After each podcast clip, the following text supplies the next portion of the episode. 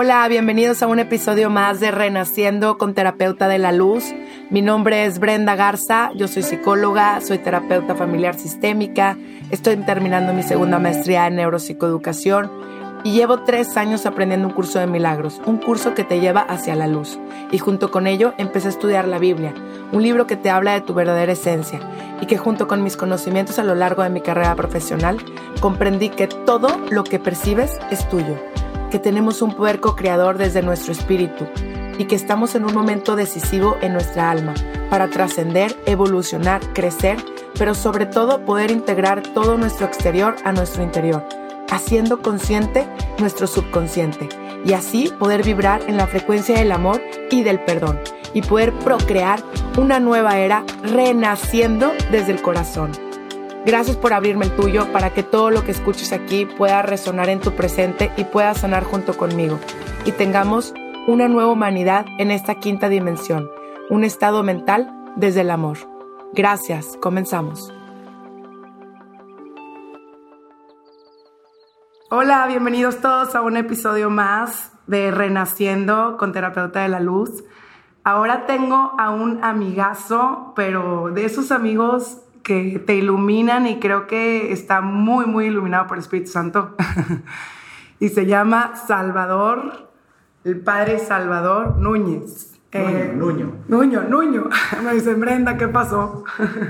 Qué gusto, Brenda, ¿cómo estás? Qué gusto verte, qué gusto estar aquí contigo.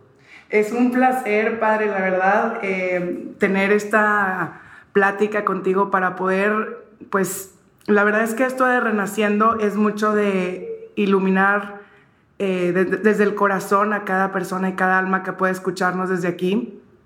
Y pues creo que, que Dios nos pone, Padre. Entonces quería preguntarte unas preguntitas aquí para que la gente entienda más quién es Dios. O sea, a veces nos confundimos y no comprendemos este, este Dios que a veces es para unos un, un, un tipo de Dios y así lo vamos cambiando. Muy bien, pues gracias por invitarme nuevamente, gracias por por preocuparte, porque pues hay temas esenciales en la vida, a veces estamos viviendo, o más bien nos dejamos vivir, y a veces vamos en la vida justamente así como corriendo, corriendo, corriendo, pero no sabemos a dónde vamos. Por, ¿A dónde corres? Imagínate ver a una persona que va corriendo como desesperado y le preguntas, ¿a dónde vas? No sé. Entonces, ¿por qué corres? ¿No? Entonces ahí, vemos mamás ahí, oye, ¿y por qué haces lo que haces? ¿Tienes un propósito un propósito en la vida? ¿Y cuál? Ayer le pregunté a una persona, ah, me decía, padre, es que ya, que, de esos que ya se acaba el mundo, casi, casi que la parucía, ¿no? Porque esto está tan mal y ya no sabemos ni para dónde ahora con las elecciones y por favor, ya, Señor, ya ven. Y le dije, ¿ya, te quieres ir o qué? Padre, es que ya, mire, a ver, ¿ya cumpliste tu misión? Le pregunté, ¿qué? ¿Ya, ¿Ya cumpliste el propósito para lo cual Dios te mandó aquí? ¿Ya cumpliste? Ups. Y dice, y ni siquiera tengo clara mi misión. ¿Y así quieres terminar tu vida? Sin ni siquiera haber descubierto. Bueno, y si tenemos una misión, alguien nos envía. Misión es un enviado, somos enviados, ¿no? Bueno, ¿quién nos envía? Pues Dios. ¿Quién te creó? Bueno, ¿quién es Dios? Dios es, realmente es todo. Dios es todo. Dios es, es la felicidad, es el creador, es el que nos mantiene en la vida, es el que nos da, es el ser que nos da el ser. Entonces, cuando nosotros vivimos, entre más conectados estemos con Él, más plenos somos, más somos. Este mundo a veces trata de, hacernos creer que, la, que la felicidad está en el tener, en el hacer, en el ir corriendo, etc. A ver, espérate, alto. ¿Eres? Primero es el ser. ¿Quién eres aparte? ¿Eres? ¿Quién eres? ¿Eres? Soy? ¿Eres? O sea, vives en el ser. O sea, en el ser es, Dios. Dios es el ser en mayúsculas. Nosotros tenemos que ser. Porque pues el hacer viene del ser. Si no existes, pues no puedes hacer nada. o sea, ya estás muerto, ¿no? Ahora acabamos de, celebrar justamente la Santísima Trinidad este domingo pasado. Y Dios eterno, en Trinidad, Padre, Hijo, Espíritu Santo, lo, llamamos Dios Padre, es el, el, el, que ama, el Hijo es el amado y el amor es el Espíritu Santo, ¿no? Es familia. Dios quiere que esa, esa unidad, esa familia, esa felicidad completa, eterna, la quiso compartir con nosotros, quiso crear este mundo tan bello y todo, todo, todo, todo lo hizo para nosotros. Imagínate todas las galaxias. Bueno, pues Dios es amor. Si quisiéramos definir quién es Dios, Dios es amor. Dios es amor. Y, y a veces, pues muchas personas pensamos, pues, ¿qué hago aquí? O sea, a veces nos perdemos con tanto, como dices tú, con tanto estar afuera y, querer, querer ser, pero para los demás a veces y, no para, para realmente glorificar a, Dios, como que nos vamos perdiendo en este camino por las prisas y por la vida misma. Pero a veces cuando hay personas que se dicen, a ver, ¿qué rayos estoy haciendo aquí, en este cuerpo? O sea, si realmente nos metemos hacia adentro, ahorita que estamos platicando, que me dices, a veces es para adentro la, la, salida.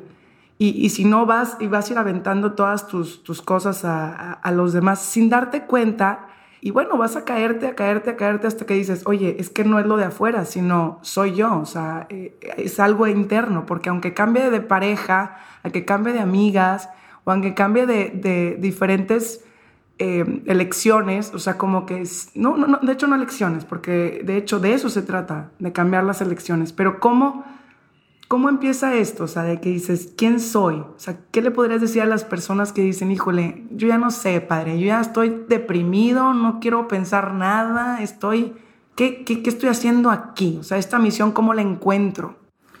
Sí, mira, hay mucha gente que tristemente por por vivir en el día a día corriendo y, pues vamos más, o menos la cultura nos va haciendo que pues, pues así se hace, ¿no? Pues este, te, naces, creces, te casas, tienes hijos y te mueres. A ver, espérame, pero pues eso también son los animalitos. Los animalitos hacen lo mismo. Nacen, crecen, se, desarrollan, tienen sus, cachorritos y vámonos. A ver, no somos animales, tenemos un propósito. Tenemos un propósito en esta vida y Dios ha puesto al hombre para dominar justamente la creación. Pero nosotros estamos hechos con un propósito. Entonces, ¿cuál es el propósito? Esto lo que tenemos que preguntarnos. O sea, esta persona que se siente así, pregúntale, a ver, ¿cuál es tu propósito? ¿Para qué te trajo Dios a este mundo? ¿Por qué naces? ¿Por qué estás aquí? Este, ¿Estás cumpliendo ese propósito? Y muchas veces te van a decir, pues ni siquiera sé lo que decíamos ahorita, ni siquiera sé por qué estoy aquí. Entonces, realmente el, el, propósito de Dios es que seas pleno, seas feliz. O sea, esa es la verdadera, o sea, una misión, eh, vine a ser feliz. Y tristemente, ¿Y pero por qué no soy feliz? Porque, o sea, pues si, si eso, eso, eso me trajo Dios, ¿por qué no lo soy? Ah, a ver, entonces, si Dios es el que nos pone el propósito, porque es el que me crea, entonces, ¿quién más va a saber sobre cuál es mi propósito y mi misión? Pues Él, Él es el que me creó, entonces pregúntale a Él, pues que ni lo conozco, no sé ni quién es Él, a ver, a Dios ni siquiera creo en Él o no, bueno, es que ni siquiera hay que creer, es que siempre te abre los ojos, ve este mundo tan maravilloso. Entonces, la primera manera de conocer a Dios es ver la creación, ver el mundo, ver las maravillas de la creación. Yo ahorita en esta pandemia me he ido a las montañas y digo, ¿qué es esto tan hermoso? Las, las cascadas, me dices que fuiste este fin de semana, ¿no? este, las cascadas, dice, esta, esta belleza, está vivo, todo, y, ver, ver la, la, perfección de un animalito, no sé, los que tienen perritos o sea, casi que son otras personas. Dices, ¿por qué tan perfecto? ¿no? Entonces, conocer a Dios es tan fácil como abrir los ojos. Luego, claro, pues el, mal nos va haciendo pues, ver pues, más, el mal que a Dios en las cosas. Y el mal, en cierto sentido, pues podemos decir que es justamente el negar la presencia de Dios en nosotros. O sea, el mal existe cuando yo hago una elección contra lo que Dios me está pidiendo. ¿Y cómo puedo saber lo que Dios me, está pidiendo? Pues dentro de mí está, o sea, Dios tiene, a cada uno le tiene una conciencia, la conciencia de bien y de mal. Entonces yo sé, desde chiquito, desde grande, sé que tomar algo que no me toca, pues está mal, o pegarle a mi hermana está mal. Desde chiquito, apenas, apenas va creciendo ya el primer uso de razón, ya sabe lo que no está bien. Entonces, uno tiene que ir conociendo realmente cuál es este propósito de Dios para uno. Entonces, ¿Cómo conozco a Dios? Primero, ve, ve el mundo, ve las realidades. Y segundo, segundo, bueno, ese Dios que tanto buscó el hombre durante tantos, tantos años, por eso se crearon religiones, porque el, hombre tiene dentro de sí un deseo profundo de Dios, porque de Dios hemos salido, Dios nos ha creado, el hombre lo desea, como dice San Agustín, ¿no? Señor, mi corazón, yo te buscaba en, el cielo, en el sol, y ahí no estabas. Y todo el mundo me gritaba, ah, eh, búscalo sobre nosotros, más arriba de nosotros. Entonces Dios está dentro de ti.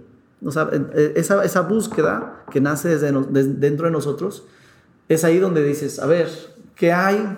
Que yo estoy buscando una felicidad plena, porque todo el mundo buscamos eso, ser felices. Bueno, esa felicidad es Dios. y Dios está adentro, en ese deseo constante. Ok, ese Dios que todas las religiones, o sea, los aztecas, ahí comenzaron a, o sea, porque los misterios de la creación son tan, grandes, después pues te asustan, ¿no? Y bueno, pues eso es Dios. A ver, espérame. El hombre estuvo busque, busque, busque, busque a Dios hasta que Dios dijo, ¿sabes qué? Estás tan perdido que te voy a mandar a mi hijo. O sea, me voy a revelar. Entonces, Cristo es el enviado de Dios Padre para decirnos, ¿saben qué? Están muy confundidos. A ver, ¿quieren saber quién soy yo? Miren, y vino Jesús a mostrarnos el camino, la verdad y la vida, ¿no? Entonces, Cristo es la revelación de Dios Padre, de este Dios que nos ama. O sea, todo lo que nos habíamos imaginado antes, solamente Cristo lo viene a revelar. Bueno, pero para que viniera Cristo, Dios preparó todo un caminito. Entonces, al pueblo judío, Dios lo llama para preparar el camino de la venida de Jesús. Donde es, la, religión es el hombre que busca a Dios. Y la fe cristiana es Dios que busca al hombre. Y esto es lo maravilloso de nuestra fe. O sea, no hay otra religión donde es Dios mismo quien se revela. Entonces, el hombre que busca a Dios viendo a Jesús, dices, ah, pues ya entendí. Quiero vivir en plenitud, quiero vivir el plan de Dios en mí, necesito mirar a Jesús. ¿Cómo? Para eso Dios nos lo mandó, para que nos, nos guiara. Así, ¿quieres vivir pleno? Vive como Jesús. ¿Quieres saber qué cómo te debes relacionar con la gente? Vive como Jesús. ¿Quieres saber cómo perdonar? Vive como Jesús. Ay, pero yo no puedo perdonar como Jesús. Ah, pues aquí está la cosa. ¿Qué necesito hacer para perdonar como Jesús, para vivir como Jesús? Ah, pues pedirle su espíritu. No sé si quieres más, más preguntas, pero si no me enrollo aquí. No, pero... sí. ¿Y cómo? ¿Cómo pedir ese espíritu? Porque yo creo que hay muchísimos, muchísimas personas que quisiéramos esto, ¿no? Porque totalmente dice, todo mundo estamos como ratoncitos dando vueltas buscando la felicidad y ahí seguimos dándole vueltas a todos estos pensamientos que nos vienen en la mente y no sabemos cómo a veces llegar a, este espíritu. Pues sí, mira, eh, está diciendo que para vivir plenamente, necesitamos conocer nuestra misión. La misión nos la da Dios y Cristo es el modelo de cómo vivir. Entonces hay que centrarnos en Jesús. Y bueno, tú dices, ¿y por qué Jesús vivió de esa manera? ¿Por qué amaba tanto? ¿Por qué se entregaba? ¿Por qué perdonaba? ¿Por qué todo el tiempo estaba en salida? Como dice el Papa Francisco, ¿no? Está vivir una iglesia en salida, o sea, está buscando hacer el bien. Así vivió Jesús. Bueno, ¿quién lo movía a él? Quien movía a Jesús era el Espíritu de Dios, era el Espíritu Santo. Hoy en día probablemente no lo conocemos porque pues tristemente a veces incluso en la iglesia no hemos hablado tanto del poder único de este Espíritu que es, realmente nosotros somos, eh, tenemos Espíritu, somos eh, alma, cuerpo y Espíritu. Entonces eh, nuestro Espíritu se tiene que unir al, al Espíritu de Dios, o sea, tenemos que pedir al Espíritu de Dios que viva en nosotros para que sea Él igual, que nos mueva igual que movió a Jesús. ¿Y cómo puedo hacer esto? ¿Cómo puedo hacer que Jesús, el Espíritu de Jesús viva en nosotros? De hecho, Él nos dijo, acabamos de celebrar Pentecostés y decía Jesús, les conviene que yo me vaya para que les pueda enviar al Espíritu Santo. Bueno, para poder, bueno, ¿y para qué yo necesito el Espíritu Santo? Podría decir alguno, ¿para qué necesito el Espíritu Santo? O sea, pues yo quiero vivir mi vida y tal. Bueno, porque Dios quiere que vivamos vida plena. Dice, yo he venido para que tengan vida y la tengan en abundancia. La vida en abundancia es vivir en el Espíritu, en el Espíritu de Dios, el Espíritu que movió a Jesús. Entonces Jesús, eh, después de su resurrección, nos lo manda, manda este Espíritu para que nosotros podamos vivir igual que vivió Él. Este Espíritu es el que nos hace sentir amados, perdonados, nos hace sentir plenos y nos hace vivir en nuestra vida con esa plenitud, esa, esa vida abundante. Y dices, híjole, pues yo ¿Cómo puedo hacer eso? Porque realmente, o sea, primero, pues, ¿quién no quiere vivir vida abundante? O sea, en familia, en amor, en gracia, en estar unidos, en estar en perdón, o sea, vivir vidas abundantes, pues todos lo queremos. De hecho, te estaba contando de, un retiro que acabamos de tener. Este, este retiro se llama Querigma. Querigma es justamente la predicación, la primera predicación de los apóstoles al salir de Pentecostés. Viene, viene el Espíritu Santo sobre ellos. Estaban en oración pidiendo, junto con María, pidiendo al Espíritu Santo viene con ese fuego, esa fuerza, y ese miedo que antes tenían, de repente desaparece cuando llega este espíritu, este espíritu de fortaleza, y vámonos a salir, a decirle, señores, oigan, necesitamos la fuerza que acabamos de recibir nosotros, o sea, ustedes también la pueden recibir, vivir en abundancia. Sepan, Cristo vino para traernos justamente esto, quitarnos toda la miseria, quitarnos aquello que nos, eh, nos aleja del amor de Dios y, recibirán al Espíritu Santo. Entonces te decían, ¿qué tenemos que hacer? ¿Qué, tenemos que hacer? Pues primero, arrepiéntanse de sus pecados, hace bautizar en nombre de Jesús y recibirán esta fuerza, este poder para vivir en plenitud. Entonces este retiro que, que hicimos estuvo muy, muy padre porque inicia diciendo pues justamente esto, Dios nos ama, el amor de Dios es tan grande, ¿por qué no lo experimento el amor de Dios? ¿Por qué no experimento? Porque en mi vida hay tristeza, hay amargura, estoy muy mal, pues justamente esto, hoy te estaba contando la, el ejemplo este, o sea, Dios siempre, siempre, siempre está bendiciendo, siempre está lloviendo torrentes de agua viva, de bendición sobre nosotros, pero tenemos un paraguas, este paraguas es el pecado, este paraguas es justamente lo que me separa de Dios, yo soy el que pone una barrera, o sea, pone una barda de concreto y, yo me encierro y el pecado lo pongo yo, ¿no? Y por eso Dios sigue bendiciendo, Dios no sigue de, eh, no deja de amarme.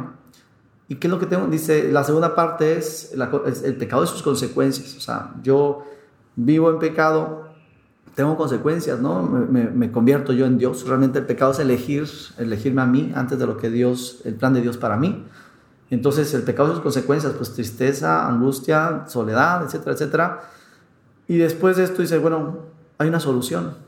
O sea, no, Dios no quiere eso y para eso te, envió a Jesús, su Hijo.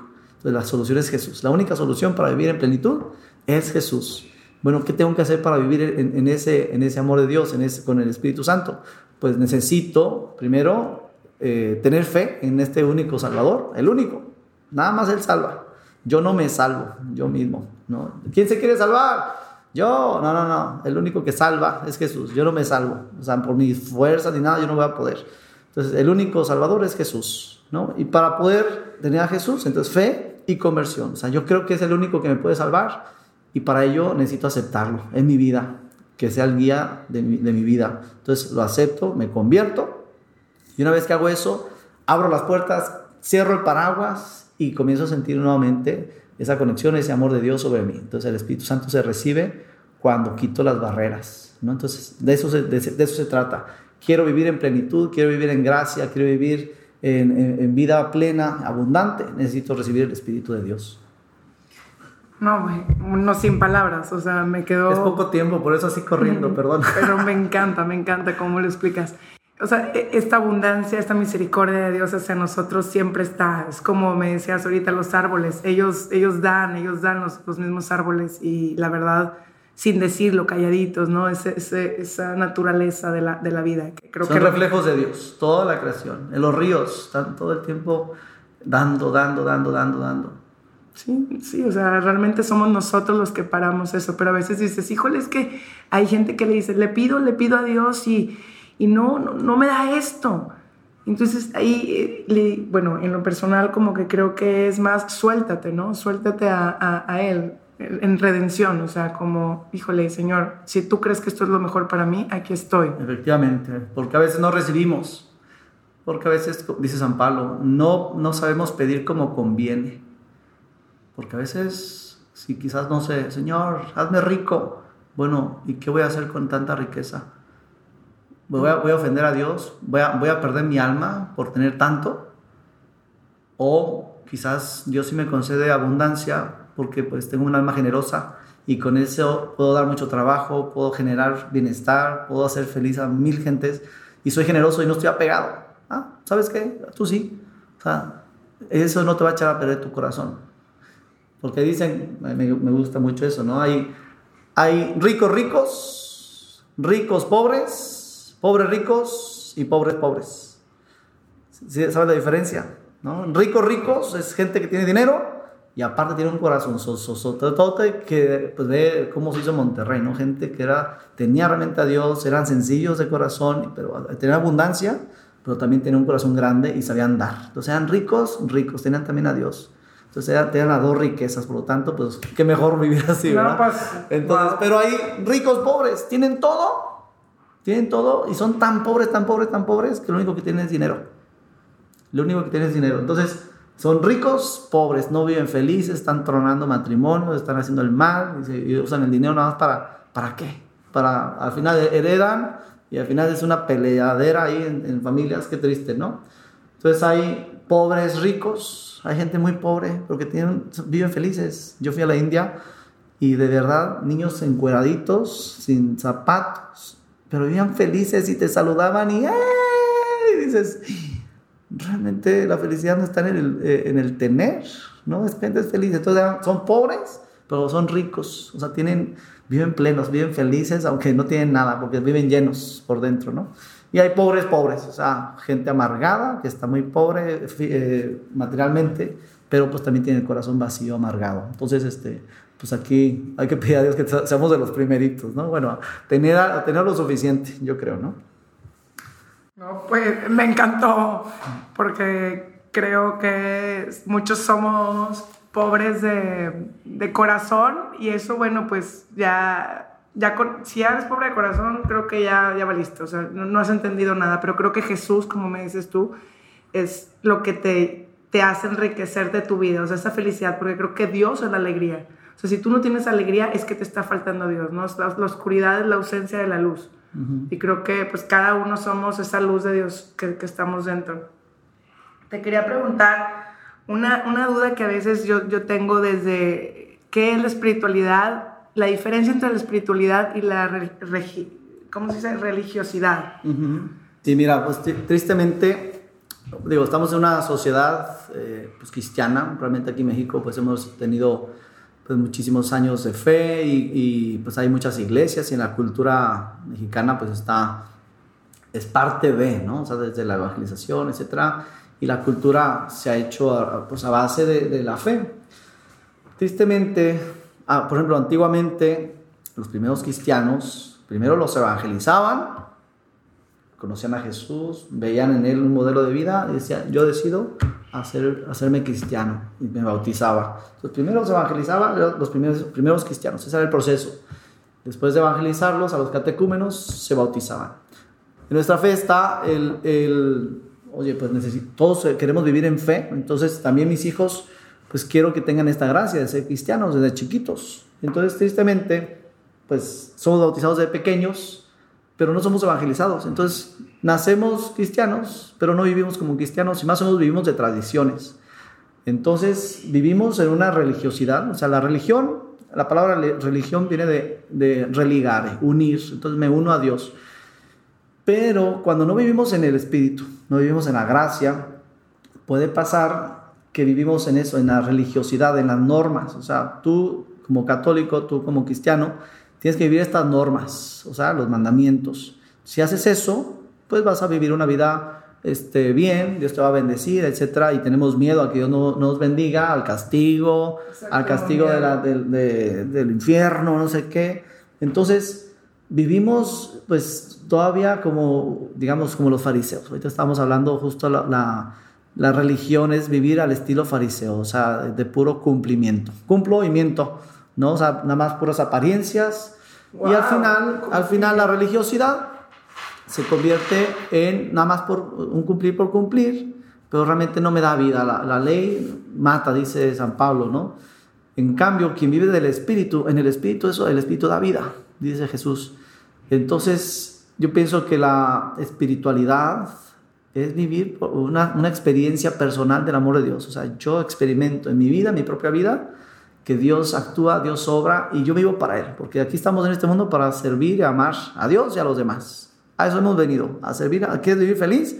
Ama a Dios, vive para Él, entrégate a Él y Dios te va a mandar a qué? A que ames a, a los demás, al prójimo. Entonces, la espiritualidad es vivir la experiencia. En cambio, la religiosidad vive de las experiencias de otro. O sea, yo vivo, la religión es vivir de la experiencia que otro ha tenido de Dios y yo pues creo. Eh, estamos hablando de las creencias. Una cosa es la fe y otra cosa son las creencias. Mucha gente que vive religiosamente vive de creencias, vive de, experiencias de otros. Y es por eso que pues al final yo, pues como yo tengo la experiencia personal del amor de Dios por mí, pues al final pues hago trampas y robo y no sé qué, mientras no se den cuenta. Soy católico, vivo, voy a misa, cumplo y miento, ¿no? Ese es el cumplimiento. La religiosidad es como una apariencia.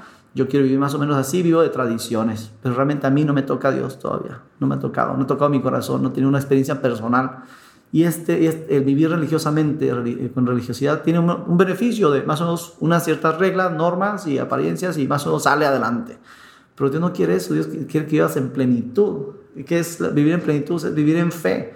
Vivir en fe es la persona que entrega su vida a Dios, al servicio de Dios. Ayer fui con, a una unción de enfermos, una señora eh, por Santa Catarina eh, que tiene cáncer. Está, llegué y totalmente pelona. Y, llorando la este, me decía que, pues, ¿cómo es posible que tenga tanto dolor? Y, y su mamá ahorita, y también la mamá en ese momento, está, está también con, con, unas infecciones, ya está muriendo, tiene noventa y tantos, y dice, padre, pero ¿por qué las dos cosas a la vez? Y, y yo le decía, mira, entrégate, entrégale tu vida a Dios, Dios te quiere plena, o sea, todo lo que traes ahí, porque trae una demasiada culpa, ¿no? De, de situaciones. Dice, mira, tú viniste aquí para servir a Dios, amar a Dios, entrégale tu vida. Dios que te quiere feliz y ahora en esos los años que Dios te dé, ojalá que te dé muchos y te sane, pero lo que te dé es un momento para para decir, Señor, yo te entrego mi vida, eso es en fe, vivir en fe es, yo te entrego mi vida, quiero servirte a ti, todo, es, todo lo mío es tuyo. Entonces te entrego mis ojos, ayúdame a ver lo que tú ves y, y, qué, quiero, qué quieres que, que, vea. Te entrego mis manos, ayúdame a abrazar, ayúdame a entregarme a los demás. ¿Qué quieres que haga con estas manos? ¿Cómo puedo servir a mi mamá que está ahí enferma? Estás enferma de cáncer, pero no estás, ojalá que no estés enferma del corazón. La, enfermedad verdadera está acá adentro, ¿no? Entonces, ¿qué puedes hacer con tus manos? ¿Qué puedes hacer con, con, con tu mente? Entonces, Vivir en fe es vivir totalmente para Dios. Vivir, o sea, yo ya no vivo para mí, yo vivo para Dios, como Pablo, ¿no? Ya no soy yo quien vive, es Cristo quien vive en mí. Entonces, vivir en fe es entregarle tu vida a Dios, a su servicio. Ya no cuento, si estás, si eres una mamá, pues tú le entregas a Dios tu vida cada día y se la entregas amando a tu esposo, haciéndolo feliz, o sea, porque tú eres feliz, no, haces que, no estás esperando que Él te llene, tú estás llena. Y sirves a tus hijas y las haces plenas para que ellas tengan vida abundante el día que crezcan. Eso es vivir en fe, es entregarle tu vida a Dios, rendirte a Él y haces esa experiencia y por lo tanto eh, esa espiritualidad que crece dentro de ti, porque es el espíritu quien te da vida, ¿no? Wow, no, pues. Estoy rápido, perdón, porque es poco tiempo. Sí, lo sé, lo sé. Bueno, híjole, te queremos así agarrar, que no te nos vayas, porque. Pero nomás quiero una pregunta más. Creo que a veces la voluntad de Dios es, es verme feliz y, y a veces entregarse a, esta voluntad pues cuesta, porque a veces yo sí me pregunto, híjole, realmente estoy totalmente entregada y, y como que la verdad digo, sí, y a la hora que pasan cosas, situaciones donde está más, es donde más a veces uno tambalea y dice, híjole Señor, a mí me ha ayudado mucho pedirle esto, de, decirle, Jesús, déjame todos estos pensamientos, porque yo le digo mucho a mis pacientes que tienen dos vocecitas. La vocecita que a lo mejor esa serpiente que te la trajiste acá, digo, la serpiente la traes aquí en la cabeza, no la dejaste ya con nada ni O la vocecita esta de, de, de, Jesús, que a veces el Espíritu Santo yo le llamo, que le digo, Señor, que se haga tu voluntad y realmente me entrego a esta situación. Y realmente a veces cuando lo suelto, pues, pues eh, se acomodan las cosas que, que Diosito me lo pone, pero a veces es difícil, hay situaciones en donde está más complicado el decir que sea tu voluntad. Yo tuve una hija también que casi eh, muere y cuando, de hecho, cuando le dije que Señor, que sea tu voluntad es tuya antes que mía, ya entendí que son regalitos que tú me diste. Pues bueno, de hecho en ese momento llegué al hospital y sanó. O sea, me, creerás que, que así, así como lo cuento, así tal, tal cual fue. Pero, ¿qué, le podríamos decir a estas personas que a lo mejor están en un, en un, momento de su trabajo, que no pueden, o que hay gente que hasta está tan presionada con tantos temas que no, no deja, o sea, dice, sí, se oye muy padre, pero ¿cómo, ¿cómo puedo hacer esta entrega a esa voluntad? Sí, pues yo pienso que es el mismo Espíritu Santo el que te va a dar esa fuerza, porque tú solita por una decisión personal no lo vas a lograr. El hecho de, tener dificultades obviamente nos quita esa, esa fuerza, esa paz y ya estamos ahí con, como dices tú, esa vocita que dice, mira, pues ¿para qué quieres luchar? ¿Para qué quieres ser bueno? Pues si estás, no ves cómo están mal acechándote yo siento que ahorita que tú decías de, eso de entregarse, yo por ejemplo ahorita vengo saliendo del COVID y llegó, yo estaba bien fuerte, o sea, estaba interiormente, pues no pasa nada, yo voy a salir de aquí, este, digo, pues a todos nos puede pasar y ya, ya, ya nos llegó. También fui en Navidad a mi casa con mis papás y mis papás estaban contagiados y pues yo ni, me, no me di ni cuenta y me contagié. Y unos días después me sentí demasiado mal, pero dije, bueno, como quiera vamos a estar bien, no va a pasar nada, este, pues unos días que nos sentimos mal, etcétera. Pero se fueron empeorando tanto las cosas, mi mamá se, la internamos, luego este, me tocó a mí. Yo estaba busque y busque hospitales, no había, no había, no había, me estaba ahogando. Llegó un punto que ya no podía, estaba demasiado cansado, llevaba muchos días yo esperando que sí hubiera mejorías porque pues medicinas y de todo, pero no había hospital, estaba todo cerrado. Y llegó un punto que es de, de tal desesperación que me comenzó a, pues sí, como que me desmoroné, sentí que me desmoroné y comencé a llorar, era como las 2 de la mañana que no, llevaba tres días sin dormir, demasiado cansado. Entonces, este, recuerdo que, que pues como que reclamé a Dios, oye, ¿qué pasó aquí? Mi hermana, mi papá, mi mamá, yo estamos mal, este, ¿qué pasó aquí? Y entonces yo comienzo a llorar, a llorar en la noche. Y Señor, pues, ¿qué pasó aquí? O sea, si yo te, te, he servido, te, pues aquí está mi vida para ti. Y fue una gracia, yo siento, que me dijo, sígueme. Dentro de mí una voz fuerte, sígueme. Y sentí que era él, sabía que era él. Y, y yo pues comencé a llorar, pues bueno, pues ya se acabó todo. Entonces, este, pues pedí perdón de, mi, de todo, Señor, pues ya quiero pues, alistarme. Perdón, perdón y gracias, gracias por todo lo que me has dado, gracias por mi vida, pues he sido muy pleno, feliz. ya estoy, aquí estoy, aquí estoy. Y en ese momento me dormí. Y a partir de ahí, no te imaginas, todo fue bendición, porque yo ya estaba en paz, ya primero me dormí, el hecho de, de, haber descansado, haber puesto mi vida en sus manos, todo para Él, Señor, aquí estoy, yo soy, yo soy tuyo, soy para ti. Si tú me llamas ya, pues me entrego. O sea, ya no voy a poner resistencia, no voy a luchar yo solo. Este, yo no puedo, yo solo no puedo y, me, me, estás demostrando que yo no puedo, ¿no? Ni puedo abrir hospitales, ni puedo abrir nada. Este, no puedo sanarme yo solo, pues ni modo. Entonces a partir de ahí comienzan los milagros. En el momento que me entregué, aquí estoy, aquí estoy. Entonces hasta el día siguiente se abrió el hospital, o sea, lo que llevábamos días era imposible, gracias a Dios, o sea, amigos que se movieron, etcétera. Pero siento que es eso, es yo entrego mi vida. Entonces, si estoy en dificultad, estoy en un problema gigante ahorita que no puedo ver, o sea, solo Dios lo ve. Dios sí sabe, Dios es como tiene la, pintura completa, ¿no? De Big Picture. Entonces, este, Señor, guíame tú, ¿qué quieres tú en este momento? ¿Para qué me, quieres con este problema, en este, este, momento de cáncer, lo que decíamos de esta señora? A ver, ¿para qué? ¿Para qué me quieres así? Bueno, yo me entrego a tus manos y, voy, a, voy, a, servirte. Si te estoy sirviendo ahorita en esta dificultad, pues yo vine para servirte a ti. Si me estás permitiendo esto, dame la fuerza nada más. Solamente necesito esto por hoy. Porque a veces nuestra, nuestra ansiedad nos lleva a pensar que va a pasar en dos meses, en tres, en cinco, que no tengo dinero ahorita. A ver, Señor, hoy tengo para comer, gracias. Hoy tengo mis hijos bien, gracias que si tengo hoy, Señor, dame la fuerza para hoy servirte y amarte. Nada más, aquí te presto hoy, incluso te entrego mi, mi, problema, mi enfermedad, te la entrego también. Nada es mío, todo es de Él. ¿no? Yo pienso que vivir así te hace vivir en pleno, feliz, incluso en, incluso en medio de la tempestad.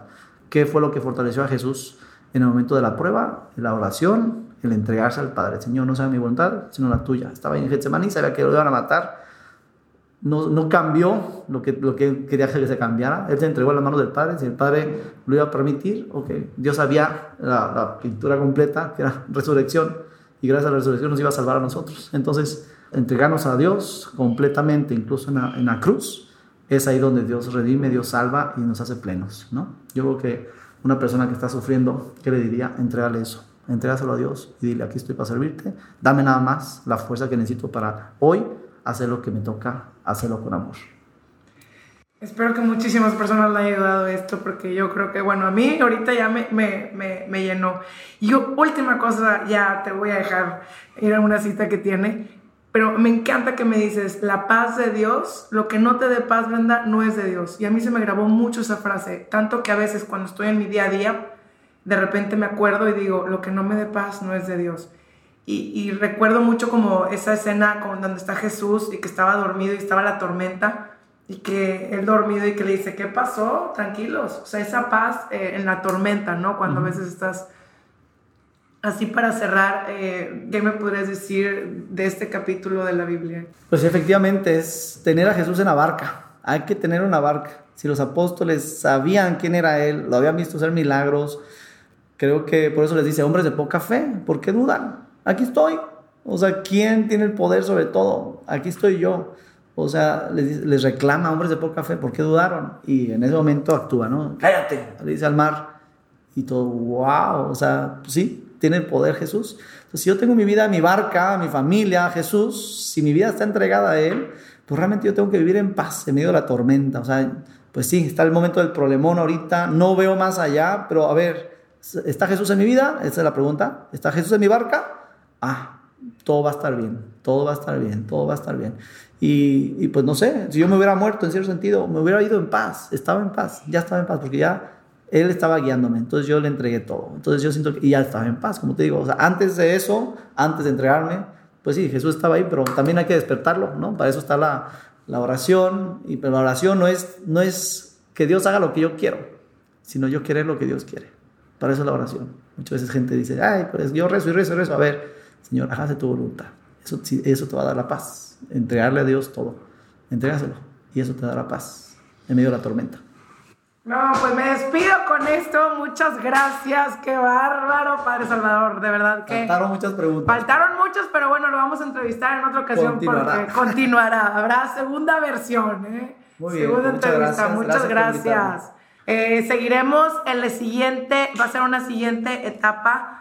En agosto vamos a poner una pausa, pero en agosto regresamos con todo para poder seguir llenando más luz al mundo y a todos los que quieran seguir sanando y ayudándose. Les quiero mucho, les mando muchos besos y seguimos aquí en Terapeuta de la Luz.